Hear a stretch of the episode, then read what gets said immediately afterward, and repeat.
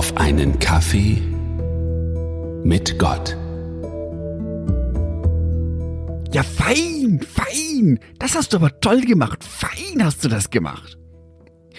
Diesen Satz in genau diesem Tonfall hört unsere Hündin Misha immer wieder.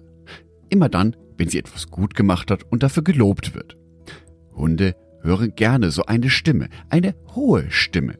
Eine Stimme, die zeigt, alles richtig gemacht. Andere Wege, dies einem Hund zu zeigen, sind dann auch Streicheleinheiten oder die beliebten Leckerlis. All das sind Wege, um einem Hund zu zeigen, alles richtig gemacht, das gefällt mir, weiter so. Der Hund, die Hündin, wird für das gute Verhalten gelobt und weiß, so kann ich weitermachen. Wie sieht das da bei mir als Christ aus?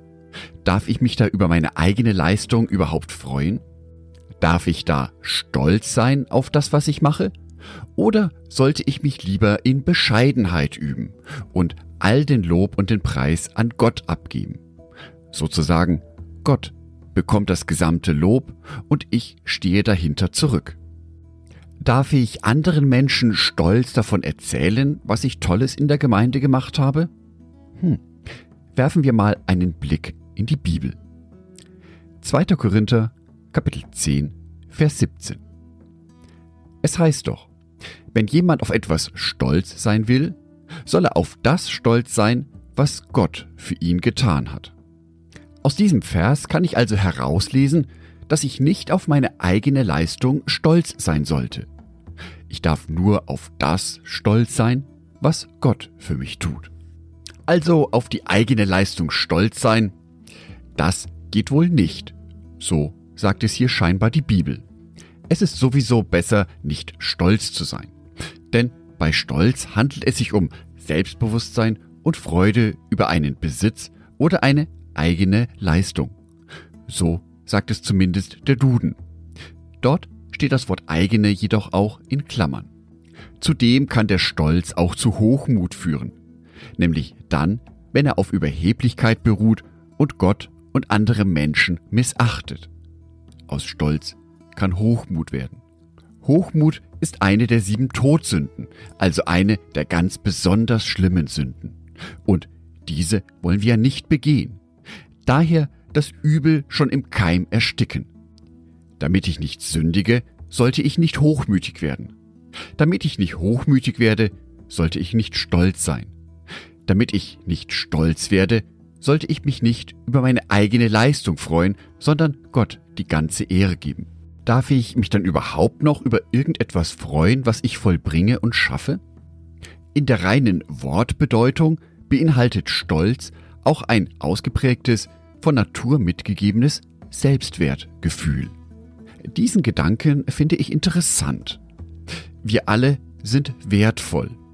Wir alle sind von Gott geliebt und Gott freut sich darüber, wenn wir uns für ihn einsetzen, ihn in unser Leben mit einbeziehen.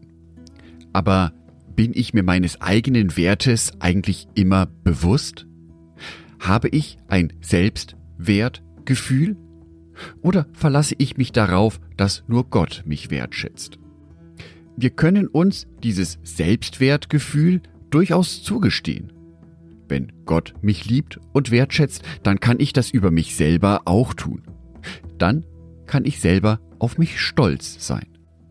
Dieser Stolz erhebt mich aber nicht über andere Menschen, weil ich ja weiß, dass Gott alle Menschen liebt, dass für Gott alle Menschen wertvoll sind. Diese Art des Stolzes speist sich sozusagen aus Gott, sie ist direkt mit dem Wirken Gottes verbunden. Diese Art des Stolzes braucht es nicht, dass andere Menschen mich besonders hoch loben. In meinem Handeln soll ich also nicht danach streben, Lob von anderen Menschen zu erhalten. Das Ziel meines Handelns sollte nicht sein, dass ich Lob von anderen Menschen bekomme. Das Ziel meines Handelns sollte es sein, Gott die Ehre zu geben, das Lob sozusagen von Gott zu bekommen. Klar, jeder von uns freut sich, ein liebes Wort zu hören. Jeder und jede freut sich darüber, ein Lob zu bekommen, gerade und auch von anderen Menschen. Das ist auch wichtig für uns. Das ist eine wichtige Bestätigung.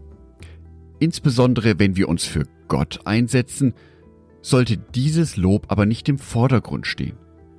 Ich möchte mich nicht für Gott einsetzen, um gelobt zu werden. Ich möchte mich für Gott einsetzen, um ihm die Ehre zu geben. Dann können wir auch stolz sein für das, was Gott für uns getan hat. Ich wünsche dir, dass du spürst, dass Gott dich liebt und dass du für Gott wertvoll bist. Ich wünsche dir ein gesundes Selbstwertgefühl. Ich wünsche dir auch, dass du dich für Gott einsetzen kannst. Immer wieder, auf deine persönliche Art und Weise. Dass du Stolz empfinden kannst für das wichtige Werk, das du für Gott tust. Angedacht von Jörg Martin Donat.